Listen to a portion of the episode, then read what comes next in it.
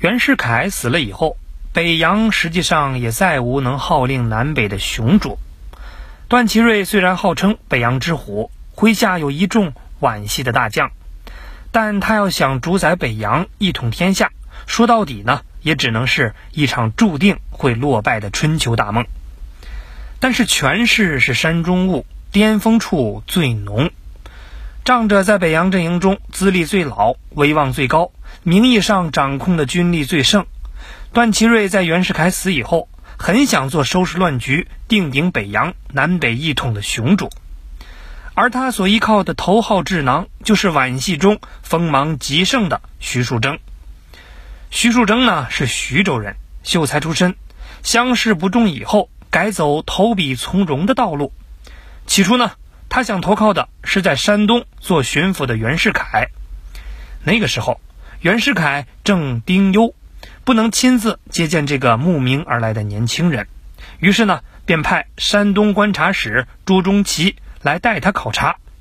哪知道徐树铮与以名士自居的朱中奇话不投机，被拒之门外。就在徐树铮才不背时、郁闷落魄的时候，段祺瑞在小旅馆里发现并且收留了他，因此呢，才有了一段伯乐与千里马的渊源。段祺瑞对徐树铮始终是赏识重用，而徐树铮对段祺瑞也很难得，始终是忠心不二。袁世凯死以后，段祺瑞在北洋政坛上那是纵横捭阖，操盘手都是徐树铮。蒙眼看过去，无论是借张勋复辟搞垮大总统黎元洪，还是暗箱操纵聚乐政治，也就是安福俱乐部，逼退了北洋之豹冯国璋。徐树铮的手笔都堪称风云杰作，然而袁世凯生前却说徐树铮是小聪明，不走正道。不得不说，北洋时代最大的乱世枭雄袁世凯，在识人的境界上的确高出段祺瑞一大截。一开始还看不出来，可自从徐树铮在一九一八年破北洋的规矩。擅杀北洋元老陆建章，以及在张作霖那儿自作聪明的大搞割肉喂虎的权谋以后，袁世凯所说的两点便慢慢的呈现了出来，以至于后来有人评价说，段祺瑞是成在小徐，更是败在小徐。破规矩擅杀陆建章带来怎样的严重后果呢？这个两句话就能说清楚。一个，自从之后。北洋各派在实质上都十分警惕敌视徐树铮，段祺瑞的皖系也因此大失人心。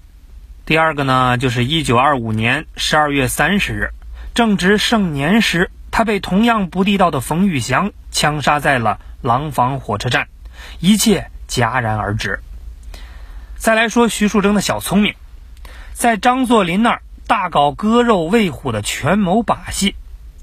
在段祺瑞的皖系处于巅峰的强势的时候，冯国璋的直系处在实力次席的那个阶段。整个北洋真正的聪明人其实是两个出身很差的草莽，一个呢是布贩子出身的直系后起之秀曹锟，另一个呢就是胡子出身的奉系枭雄张作霖。当时这两位的羽翼都还没有彻底封起来，面对段祺瑞与冯国璋之间的争斗。他们的选择也很聪明，而且呢是大聪明。两位都摆出了投靠效忠段祺瑞的架势。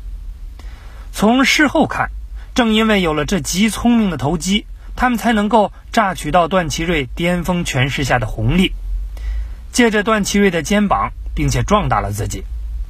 徐树铮和张作霖的恩怨，正是在这样的背景上一出接着一出上演开来。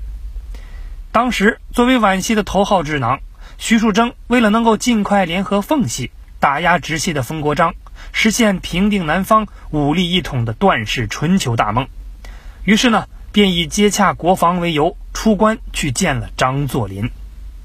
见到张作霖以后，徐树铮随即拿出了促奉军入关作战的大礼。日本政府根据中日军械借款协定，运抵秦皇岛的两万七千条步枪。徐树铮对张作霖说：“我出陆军部开具的提取武器的条子，你出人，截下这批军火，咱们三一分。但是呢，有一个条件，就是奉军必须出关作战，帮助皖系完成武力一统。见天上掉下这么大的馅饼，张作霖随即派兵连夜进抵秦皇岛，劫走了这批对奉军发展至关重要的军火。冯国璋得知此事以后，明令索要，张作霖匪气很重的致电回去：此次奉军请领军械，系奉元首讨伐明令，整顿军队，为政府之后盾。段祺瑞得知此事以后，也觉得不大妥，他指责徐树铮。此举是矫揉生木，但徐树铮却反问段祺瑞一句：“叫长江三都生木者是谁？”言下之意就是，老大，这个时候怎么能保守行事呢？冯国璋在长江不也是这么干的吗？总之呢，他自以为是的认为，两强相争，为险招才是胜招。再反观张作霖，虽然知道徐树铮想拿奉军当枪使。但他一点不发作，更没有玩出尔反尔，相反呢，表现得很豪迈，在距离天津以东五十里的军粮城组成了关内奉军总司令部，然后张作霖自任总司令，徐树铮任副总司令，代行总司令的职权，杨宇霆为参谋长。那么张作霖打的到底是什么算盘呢？其实，面上呢让你当枪使。背地里谋划的却是趁火打劫，继续捞取段祺瑞强势下的风云红利。可叹的是，徐树铮真是拿起鸡毛当令箭，并且不知道一点收敛。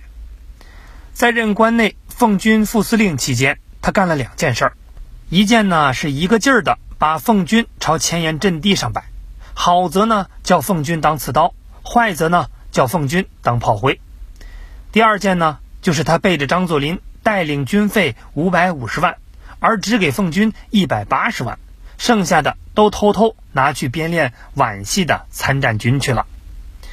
没有第二件事儿，张作霖发作起来还需要耍点花枪。有了带领军费吃里扒外这样的事儿，张作霖则可以名正言顺的发飙了。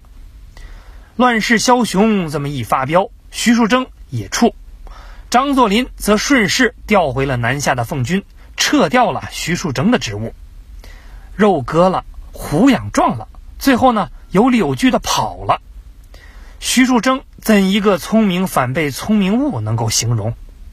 张作霖这只东北猛虎没牵制利用上以后，徐树铮转而开始玩他的纵横术。然而，因为此时的皖系太跋扈，太失人心，权势的天平已经是慢慢的倾斜了。就在这个时候，曹锟的新兴直系和张作霖的生猛奉系暗地里联起手来了，开始对付皖系的段祺瑞。而继冯国璋之后继任大总统的徐世昌，自然也要联合直奉来对抗皖系。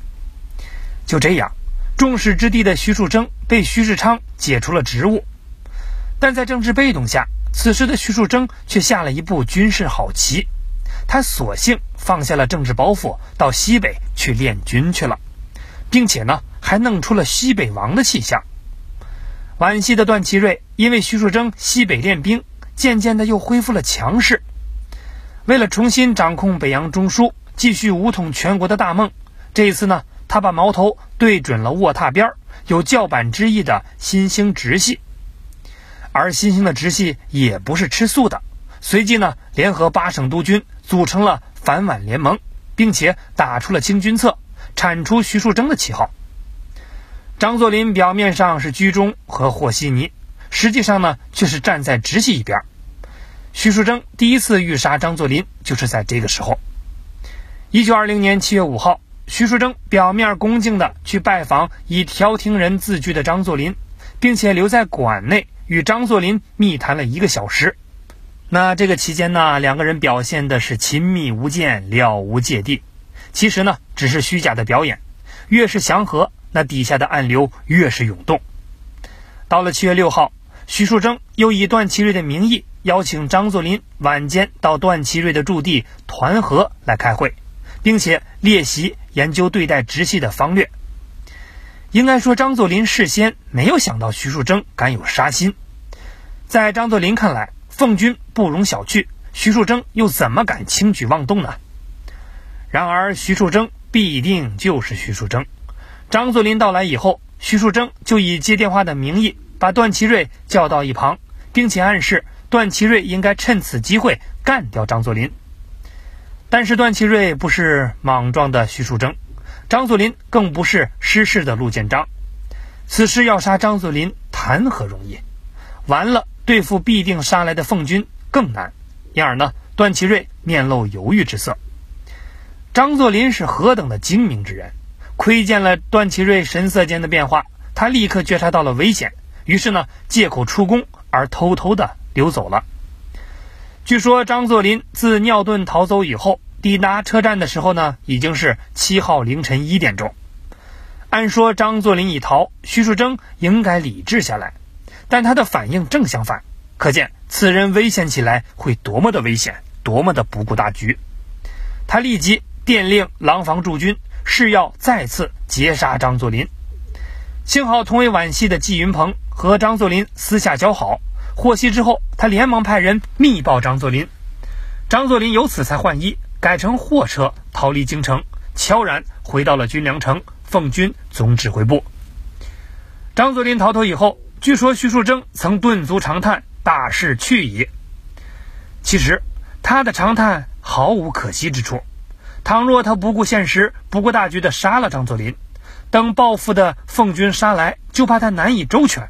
甚至会连累段祺瑞，因为这个时候的皖系呢已经老朽了，根本不堪一击。让世人觉得徐树铮绝非乱世明智人物的是，此后他居然又派暗杀团前往奉天暗杀张作霖。结果呢，以姚步营为首，由十三人组成的暗杀团，携带十二万元的巨款，刚刚潜入奉天，准备制造混乱。就被早有防备的张作霖给逮捕了。明知不可为，乱为。北洋小善的徐树铮着实经不起细料。其实看似有锋芒，实则不败也要亡。